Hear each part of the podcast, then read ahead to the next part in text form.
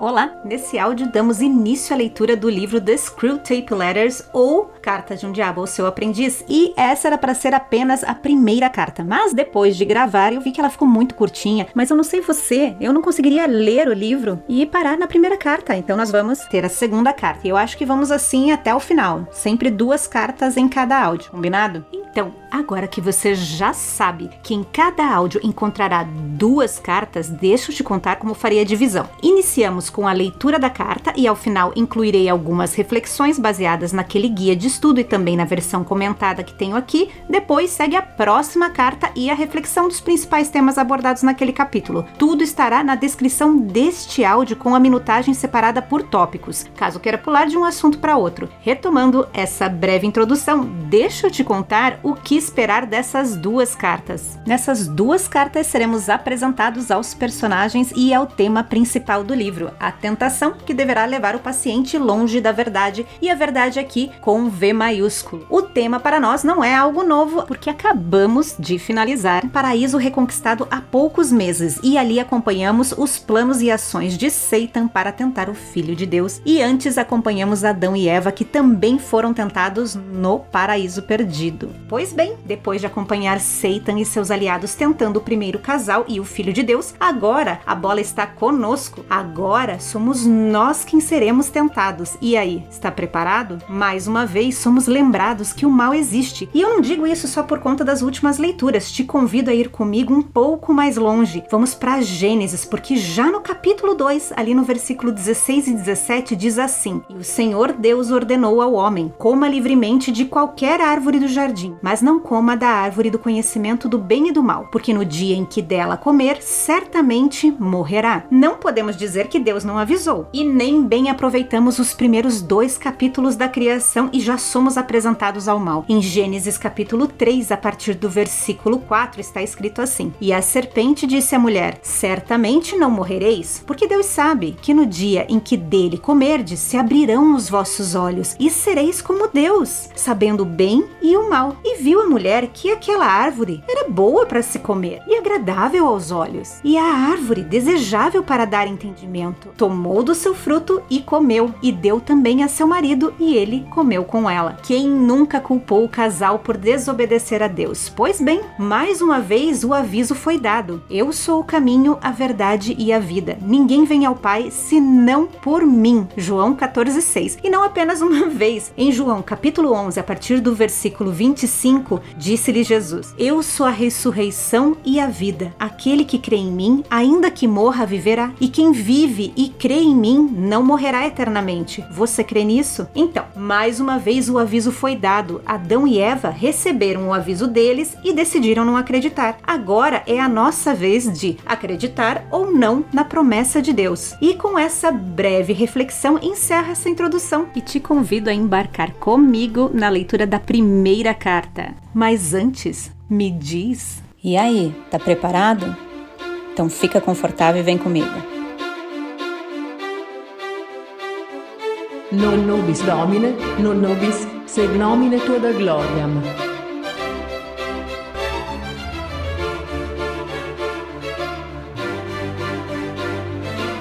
The Screwtape Letters by C.S. Lewis. 1, publicada no The Guardian pela primeira vez em 2 de maio de 1941. Meu caro Wormwood, prestei bastante atenção no que você disse acerca de conduzir as leituras do seu paciente, tomando cuidado para que ele assimile bastante aquele amigo materialista. Mas você não está sendo um pouquinho ingênuo nesta tarefa? Parece-me que você está se convencendo, não sei se baseado em quê, que através da argumentação você pode afastá-lo da influência do inimigo. Isso até seria aceitável se o seu paciente tivesse vivido alguns séculos atrás, pois naquele tempo os humanos ainda sabiam distinguir quando uma coisa havia sido provada ou não, e se tivesse sido, os homens a aceitavam e mudavam sua maneira de agir e de pensar, somente seguindo uma corrente de raciocínio. No entanto, devido à imprensa semanal e às armas semelhantes, alteramos bastante esse contexto. Parta do princípio que sua vítima já se acostumou desde criança a ter uma dúzia de filosofias diferentes dançando em sua cabeça. Ele não usa o critério de verdadeiro ou falso para conferir cada doutrina que lhe apareça. seja do inimigo ou a nossa. Ao invés disso, ele verifica se a doutrina é acadêmica ou prática, antiquada ou atual, aceitável ou cruel. O jargão e a expressão feita e não o argumento lógico são os melhores aliados para mantê-lo longe da igreja. Não perca tempo tentando levá-lo a concluir que o materialismo seja verdadeiro. Sabemos que não é faça-o pensar que ele é forte, violento ou corajoso, ou ainda que é a filosofia do futuro. Este é o tipo de coisas que lhe despertarão a atenção. Percebo que você tem intenções produtivas, mas há um problema muito grande quando tentamos persuadir o paciente a passar para o nosso lado pelo emprego de argumentos e da lógica. Isto conduz toda a luta para o campo do inimigo, que, para azar nosso, também sabe argumentar, e melhor do que nós. Por outro lado, no que diz respeito à propaganda prática, ainda que falsa, que lhe sugeri, ele tem se mostrado por séculos bem inferior ao nosso pai lá de baixo. Pela pura argumentação, você despertará o raciocínio do paciente, uma vez que a razão dele desperte, quem poderia prever o resultado? Veja que perigo! Mesmo que uma cadeia de raciocínio lógico possa ser torcida de modo a nos favorecer, isto tende a acostumar o paciente ao hábito fatal de questionar as coisas, analisando as mesmas com visão geral e desviando-se das experiências ditas concretas, que na verdade são apenas experiências sensíveis e imediatas. Sua maior ocupação deve ser, portanto, a de prender a atenção da vítima de modo a jamais se libertar da corrente do se eu vejo, eu creio. Ensine-o chamar esta corrente de vida real e jamais deixe-o perguntar a si próprio o que significa real. Lembre-se que ele não é puramente espírito como você. Nunca tendo sido humano, é abominável a vantagem do inimigo neste ponto. Você não percebe o quanto os humanos são escravizados à rotina. Uma vez tive um paciente, ateu convicto, que costumava fazer pesquisas no Museu Britânico. Um dia, estando ele a ler, notei que seu pensamento esvoaçava com a tendência a um caminho errado. Com efeito, o inimigo ali estava ao seu lado naquele momento. Antes que desse por mim, vi o meu trabalho de 20 anos começando a desmoronar.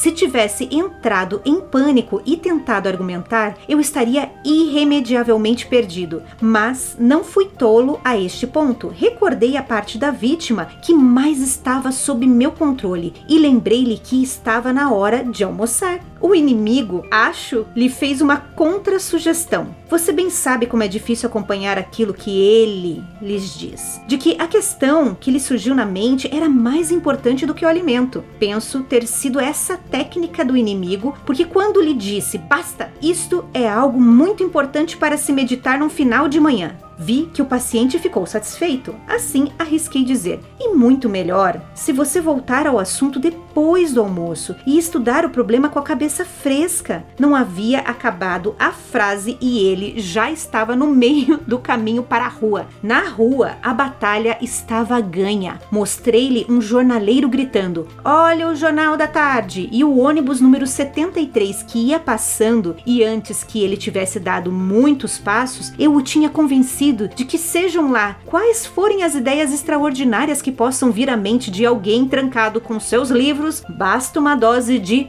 vida real, que ele entendia como o ônibus e o jornaleiro gritando, para persuadi-lo que aquilo tudo não podia ser verdade de jeito nenhum. A vítima escapara por um fio e anos mais tarde gostava de se referir àquela ocasião como senso inarticulado de realidade, que é o último salva-vidas contra as aberrações da simples lógica. Hoje ele está seguro na casa do nosso pai. Começa a perceber? Graças a processos que ensinamos em séculos passados, os homens acham quase impossível crer em realidades que não lhes sejam familiares, se estão diante de seus olhos fatos mais ordinários. Insista, pois, em lhe mostrar o lado comum das coisas. Acima de tudo, não faça qualquer tentativa de usar a ciência, digo a verdadeira, como defesa contra o cristianismo. Certamente as ciências o encorajariam a pensar em realidades realidades que a visão e o tato não percebem. Tem havido tristes perdas para nós entre os cientistas da física. Se a vítima teimar em mergulhar na ciência, faça tudo o que você puder para dirigi-la para estudos econômicos, sociais. Acima de tudo, não deixe que ela abandone a indispensável vida real. Mas o ideal é não deixar que leia coisa alguma de ciência alguma e sim lhe dar a ideia de que já sabe de tudo e que tudo que ele assimila das conversas nas rodinhas são resultados das descobertas mais recentes. Não se esqueça que sua função é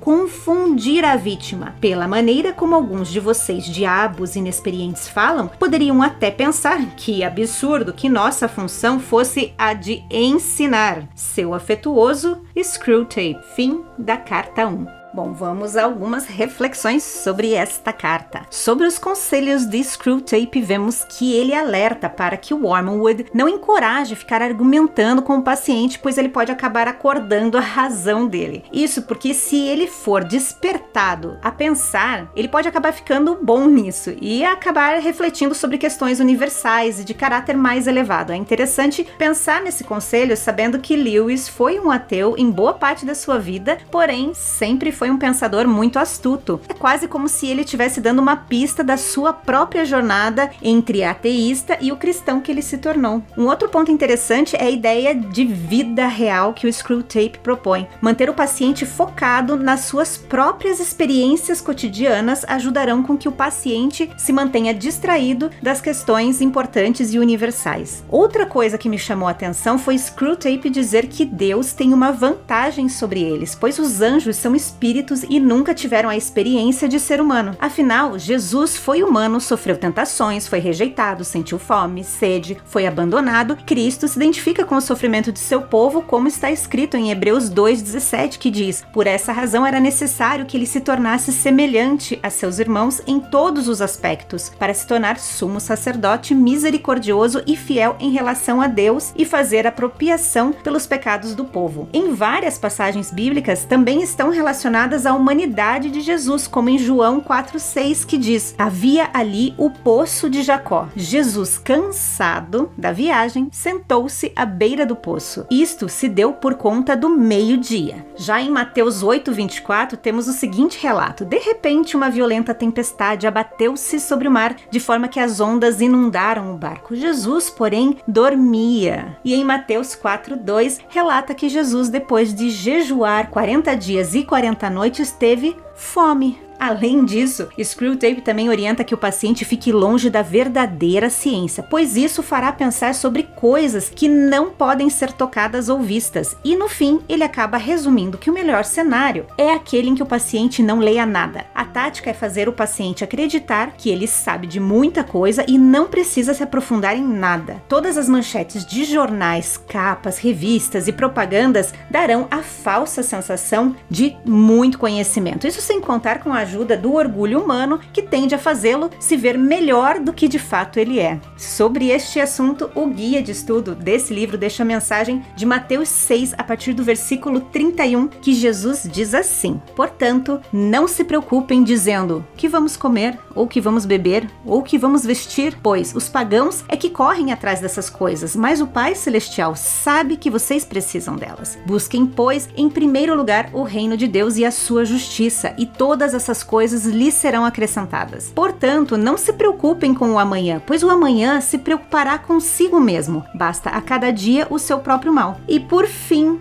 um último comentário que já fiz durante as leituras de Paraíso Perdido e Paraíso Reconquistado, esclarecendo que apesar de temas reais, esse livro também é uma ficção e que não há nenhuma evidência específica de que tenhamos um demônio particular para nos tentar. Porém, somos alertados da presença do mal e por isso não devemos cair no erro de ignorar o mal, achando que ele não existe e baixando a nossa guarda, como também não devemos cair na tentação de supervalorizar o mal, achando que ele é o arqui-inimigo de Deus quando na verdade Lewis, lá no seu segundo prefácio, já nos alerta: Satan não é o oposto de Deus. No máximo, ele seria o oposto do anjo Miguel. Enfim, acho que já falamos bastante sobre esta primeira carta e eu estou curiosa para continuar a leitura. Vamos lá para a segunda carta? Carta 2, publicada pela primeira vez no The Guardian no dia 9 de maio de 1941.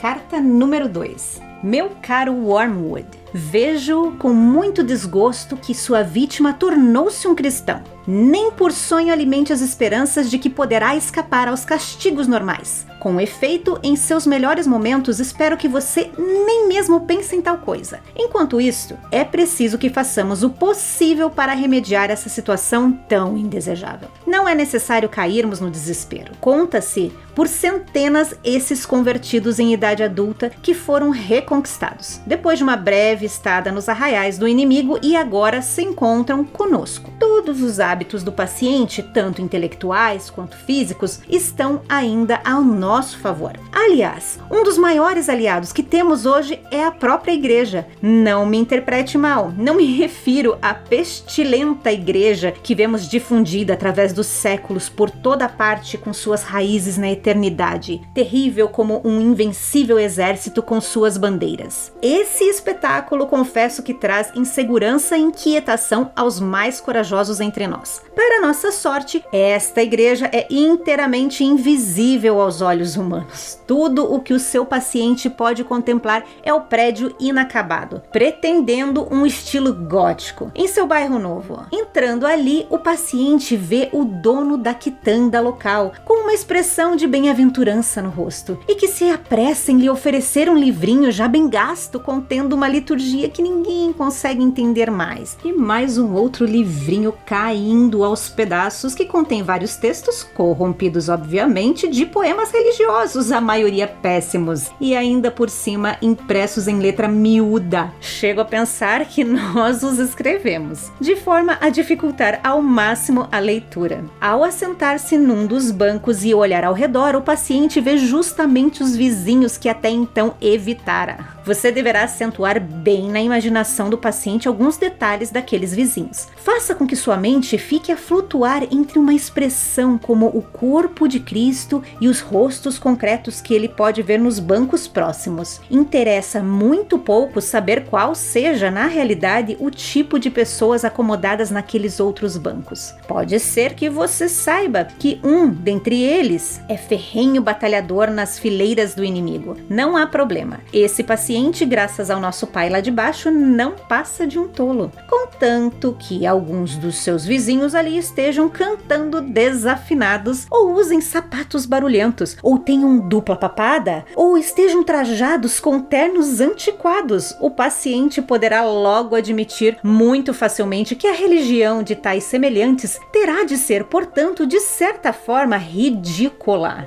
no estágio em que ele se encontra, compreender o conceito que faz dos cristãos lhe parece espiritual. Na verdade, é um conceito totalmente imaginário. Sua mente está cheia de togas e sandálias e armaduras e pernas nuas, restos de uma película situada no século I, de modo que o simples fato de que outras pessoas na igreja estejam a trajar roupas modernas constitui-se numa real, embora isso isso seja inconsciente, dificuldade para ele. Nunca deixe que essa dificuldade chegue à tona. Nunca permita que ele se questione a respeito de como esperava que esses cristãos fossem. Faça força para conservar tudo confuso em sua mente agora, pois assim você terá em que distrair-se por toda a eternidade, dando-lhe o tipo de esclarecimento que o inferno oferece. Aproveite-se quanto possível, então, da decepção ou do forte forte contraste que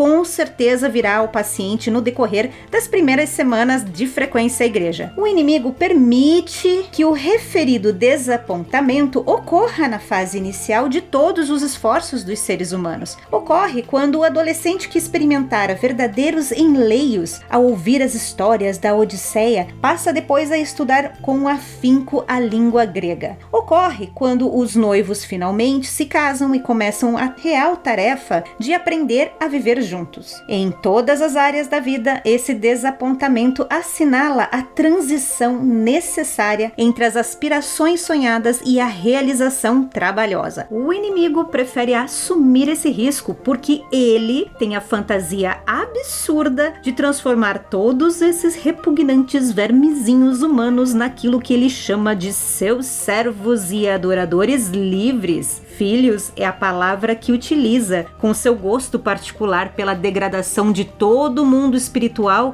através de ligações anormais com os animais bípedes. A liberdade dos referidos animais, ele, por consequência, recusa-se a atraí-los só pelas afeições e pela força de hábito a qualquer dos objetivos que intente com eles. Ele os deixa agir por si mesmos. Não é incoerente? Mas, infelizmente, nisto está uma ótima oportunidade para nós, se aproveitada, é claro. Como assim, você diria? Fácil? Se eles saem destes apertos iniciais sem se arranhar, se tornam mais independentes de suas emoções e com isso fica muito mais difícil tentá-los. Até aqui tenho escrito longamente, sempre imaginando que as pessoas sentadas nos demais bancos não dão motivos específicos para o tal comportamento. Com efeito, se derem motivos, se o paciente souber que aquela mulher de chapéu esquisito é profundamente viciada em jogos de azar ou que o indivíduo de sapatos barulhentos é avarento e ganancioso, então seu trabalho como tentador fica muito mais fácil.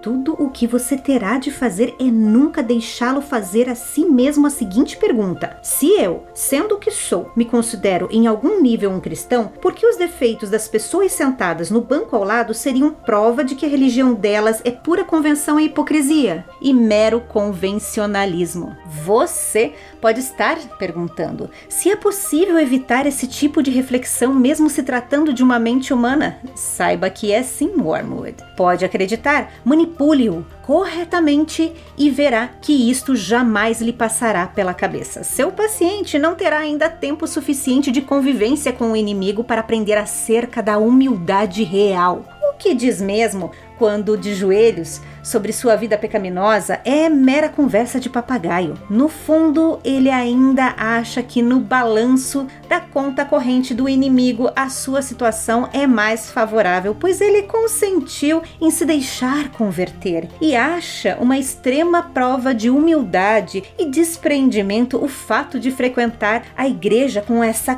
corja de semelhantes medíocres. Faça tudo para mantê-lo o maior tempo possível neste estado de pensamento. Afetuosamente, seu tio Screwtape. E aqui finalizamos a segunda carta deste áudio. Bom, então vamos às reflexões desta carta número 2. A carta não começa de forma positiva, mas Screwtape tenta manter o ânimo e afirma que apesar do paciente se autoafirmar cristão, ele ainda mantém os velhos hábitos e é possível reverter esta situação. No guia de estudo que tem usado como apoio de leitura, há uma reflexão bem interessante sobre os dois campos teológicos que abordam esse tema. Tem aqueles que acreditam que é possível perder a salvação e do outro outro lado, aqueles que acreditam que aqueles que renasceram verdadeiramente em Cristo não perdem a vida eterna. Para esse segundo grupo, nascer de novo é receber uma nova natureza, como está em 2 Coríntios 5,17, que diz assim: Portanto, se alguém está em Cristo, é nova criação. As coisas antigas já passaram e eis que surgiram coisas novas. De acordo com esta visão, somos relembrados que não é porque alguém se autodeclara cristão é que ele nasceu de novo em Cristo. Esse guia de estudo sugere para a interpretação dessa ideia proposta por Screwtape de perder a salvação a leitura de Mateus 7, de 21 a 24, que diz assim: Nem todo aquele que me diz Senhor, Senhor entrará no reino dos céus, mas apenas aquele que faz a vontade do meu Pai que está nos céus. Muitos me dirão naquele dia: Senhor, Senhor, não profetizamos nós em teu nome? Em teu nome não expulsamos demônios e não realizamos muitos milagres? Então eu lhes direi claramente: nunca os conheci. Afastem-se de mim, vocês que praticam o mal. Portanto, quem ouve estas minhas palavras e as pratica é como um homem prudente que construiu a sua casa sobre a rocha. Enfim, não vou reproduzir aqui toda a reflexão desse guia de estudo, mas fica aqui a minha recomendação de leitura. Falando nisso, eu não sei se vocês conhecem o Kindle Unlimited, que a Amazon disponibiliza. É como se fosse uma biblioteca. Ele separa separam ali alguns livros, os quais você pode emprestar. Ele tem uma quantidade de livros e você paga uma mensalidade, pode emprestar vários livros que estão dentro daquela categoria, não são todos. E o interessante é que ali você vai encontrar muitas obras clássicas que estão em domínio público, então você não precisa comprar o livro, você só empresta como se fosse numa biblioteca e o livro vai para o seu Kindle. E também muitos livros em inglês. Eu tenho dois outros guias de estudo em inglês que eu baixei, porém eles não são tão completos como esse aqui que eu comprei a versão física dele. Então eu continuo recomendando esse livro, que é o The Screwtape Letters Study Guide and Commentary by Mondo Gonzalez, e todas as informações sobre esse livro estão na descrição. Ok, dado esse recado do Kindle Unlimited para quem ainda não conhecia, vamos dar continuidade porque o segundo grande tema dessa carta, além da conversão, é a igreja. Ao frequentar a igreja, o paciente será confrontado com vários aspectos que o levarão a desviar a sua atenção do evangelho. E o que falar dos nossos pensamentos vagandos pelas pessoas dentro da igreja? Ou por uma música ruim, ou até uma nota desafinada da equipe de louvor, ou da pessoa que está sentada alguns bancos atrás de nós? Quem já foi a uma igreja com certeza vivenciou algo parecido. Me recuso a pensar que sou só eu e Lewis que passamos por isso. Em um artigo chamado Respostas a Perguntas sobre o Cristianismo, Lewis relembra sua própria experiência de frequentar a igreja como um novo cristão. Ele disse: Eu não gostava muito dos seus hinos e cânticos, que considerava poemas de quinta categoria harmonizados com uma música de sexta categoria. Mas, à medida que prosseguia, vi o grande mérito disso. Deparei-me com pessoas diferentes, com pontos de vista bastante diferentes e educação diferente, e então, gradualmente, minha presunção começou a se desvanecer. Da mesma forma que Satan, em Paraíso Perdido, se ressente com a humanidade por, apesar de pecadores terem a chance de receber o perdão de Deus, aqui Screwtape mostra todo seu desprazer ao relembrar Wormwood que Deus chama os humanos de filhos, e esse conceito de filhos de Deus é encontrado na Bíblia, nas cartas do apóstolo Paulo aos Romanos, no capítulo 8, iniciando a partir do versículo 16, está escrito assim: O próprio Espírito testemunha ao nosso espírito que somos filhos de Deus. Se somos filhos, então somos herdeiros, herdeiros de Deus e co-herdeiros com Cristo, se de fato participamos dos seus sofrimentos, para que também participemos da sua glória. E por fim, mais uma vez, Screwtape confia no orgulho humano como uma de suas armas para afastar o paciente de Deus. Afinal, se a igreja é um lugar de convertidos, como pode ter tanta gente estranha naquele lugar? O novo convertido passa a acreditar que é melhor do que os demais que estão sentados no banco ao lado. Como pode essa mulher vestida assim? E esse outro que é empresário e só deve pensar em lucro, o que faz aqui? São todos hipócritas,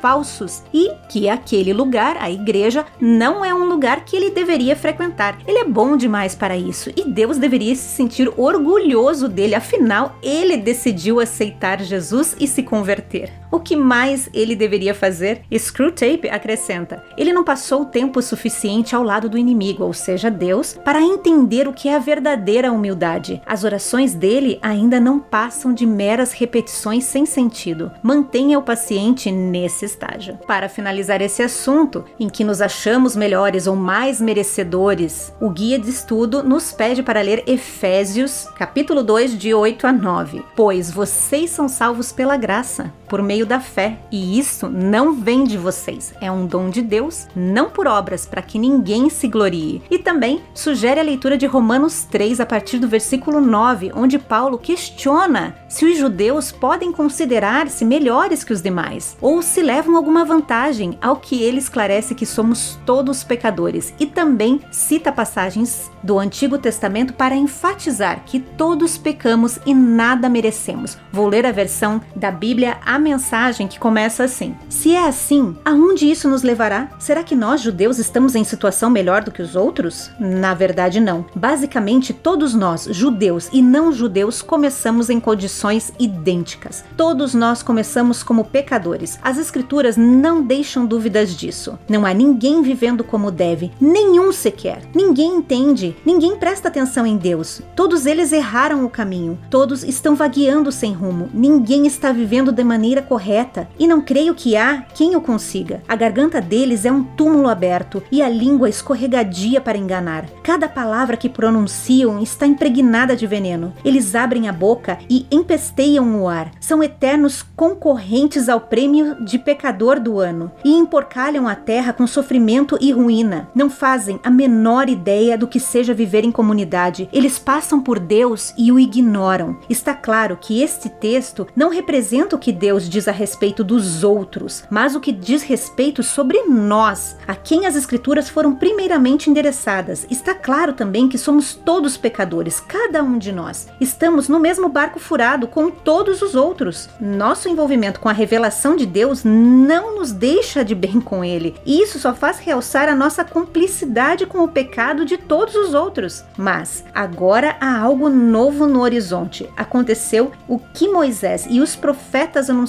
por tanto tempo. Deus resolveu agir para acertar as coisas sobre as quais lemos nas Escrituras, por meio do que Jesus fez por nós, e não apenas por nós, mas por todos os que creem nele, pois nisso não há diferença entre nós e eles. E as passagens citadas por Paulo foram Provérbios 5, 14 e 36, além de Isaías 59. E as várias referências que ele faz às partes do corpo humano nos revelam que o pecado nos corrompeu completamente, ou seja, não somos melhores do que aqueles que estão sentados ao nosso lado. E é com esse texto que finalizo a reflexão sobre a carta 2. E ao encerrar essa leitura, tanto do livro quanto desse guia de estudos, eu me lembrei de uma pregação do Charles Spurgeon chamada Pontualidade, Poder e Propósito de Satanás, no qual ele aponta três advertências para usarmos contra o maligno, que eu gostaria de compartilhar aqui com você. Hoje vamos ler a primeira advertência e continuamos as demais nos próximos áudios para esse não ficar muito longo. Então vamos lá. Ele começa com Lucas 8,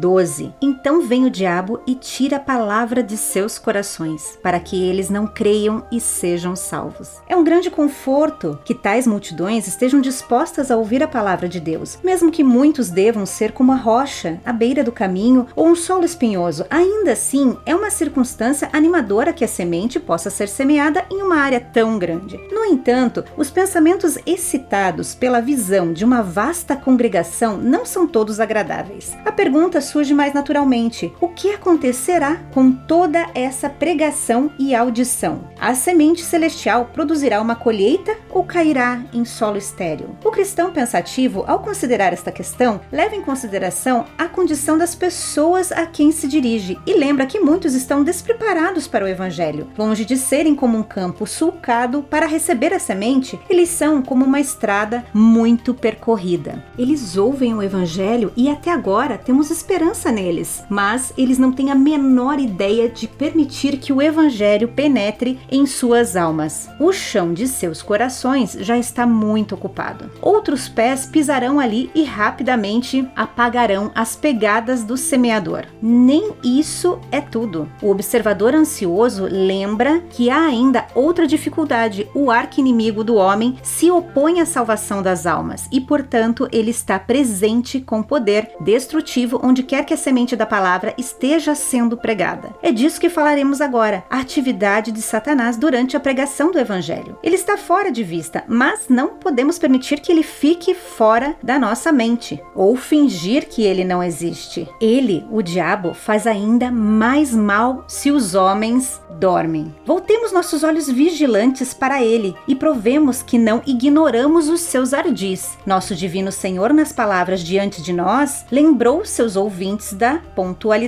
do diabo. Então vem o diabo, ou seu poder e tira a palavra de seus corações e de seu propósito, que é a prevenção da fé salvadora, para que não creiam e sejam salvos. Neste momento, quando serviços especiais estão sendo realizados, pode ser bom apresentar esses pontos claramente para que todos possam ser advertidos contra o maligno e assim, pela palavra de Deus, seus desígnios possam ser frustrados. Primeira advertência: primeiro, observe a pontualidade do maligno. Assim que a semente cai, as aves a devoram. Nosso texto diz então, isto é, então e ali vem o diabo. Marcos traduz: Satanás vem imediatamente. Quem mais pode vagar? Satanás nunca o faz. Assim que um camelo cai morto no deserto, os abutres aparecem. Nenhum pássaro era visível, nem parecia possível que pudesse haver um dentro de um raio de muitos quilômetros. Mas rapidamente há manchas no céu e logo os devoradores estão se empanturrando da carne. Mesmo assim, os espíritos do mal farejam suas presas de longe e se apressam em sua obra destruidora. O lapso de tempo pode dar a oportunidade para o pensamento, e o pensamento pode levar ao arrependimento. E, portanto, o inimigo se apressa em impedir o ouvinte de considerar a verdade que ouviu. Quando o evangelho tem afetado de alguma forma os ouvintes, de modo que em algum grau está em seus corações, então, mais rápido que o voo da águia é a pressa do diabo para tirar a palavra de seus corações. Um pequeno atraso pode colocar o caso além do poder satânico, daí a prontidão da atividade diabólica. Ó, oh, se fôssemos tão rápidos e ativos no serviço do nosso Senhor, metade tão pronta para aproveitar todas as oportunidades para abençoar as almas dos homens. Sem dúvida, Satanás às vezes age diretamente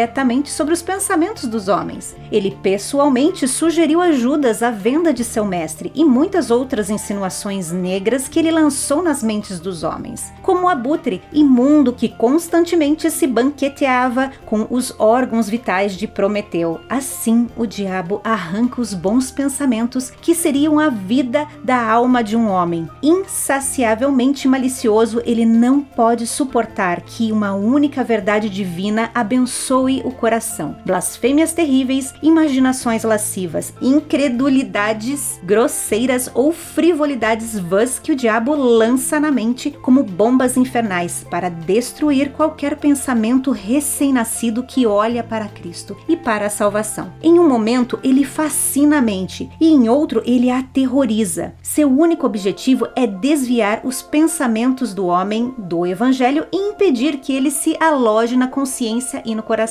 Como Satanás não pode estar presente em todos os lugares ao mesmo tempo, ele frequentemente faz seu trabalho maligno por meio de seus servos, enviando os espíritos inferiores para agir como aves devorando a semente, e estes novamente empregam vários agentes. Com grande astúcia, são os incidentes comuns da vida usados no mau negócio, de modo que, mesmo por coisas indiferentes em si mesmas, os propósitos do adversário são realizados. O pregador tem alguma especialidade em sua maneira, expressão ou aparência, e isso se torna o pássaro que devora a semente. O ouvinte fica tão envolvido com uma estranheza insignificante no ministro que esquece a verdade de Deus que foi falada. Uma anedota foi contada, uma ilustração empregada ou uma palavra usada que despertou a memória no peito do ouvinte, e a palavra saiu do seu coração para dar lugar à mera vaidade. Ou se o sermão foi preservado até o fim, então encontrou um novo perigo. Um guarda-chuva perdido, uma expressão extra no corredor, uma piada tola ouvida na multidão ou um vestido absurdo de uma pessoa desconhecida. Qualquer um deles pode responder ao propósito do diabo e arrebatar a palavra. Pouco importa se a semente é devorada por corvos, pretos ou pombas brancas, por grandes aves ou pequenos pardais. Se não habitar no coração, não pode dar frutos e, portanto, o diabo arranja que, de alguma forma, ele levará a semente de uma vez só. Se ele nunca visitar um local de culto ou em qualquer outro momento, ele certamente estará lá quando o avivamento começar. Então, vem o diabo. Ele deixa muitos púlpitos sozinhos, mas quando um homem sério começa a pregar, Satanás vem imediatamente. Esse trecho foi retirado do livro O Diabo, seus propósitos e estratégias de Charles Spurgeon. Nestes sermões de um dos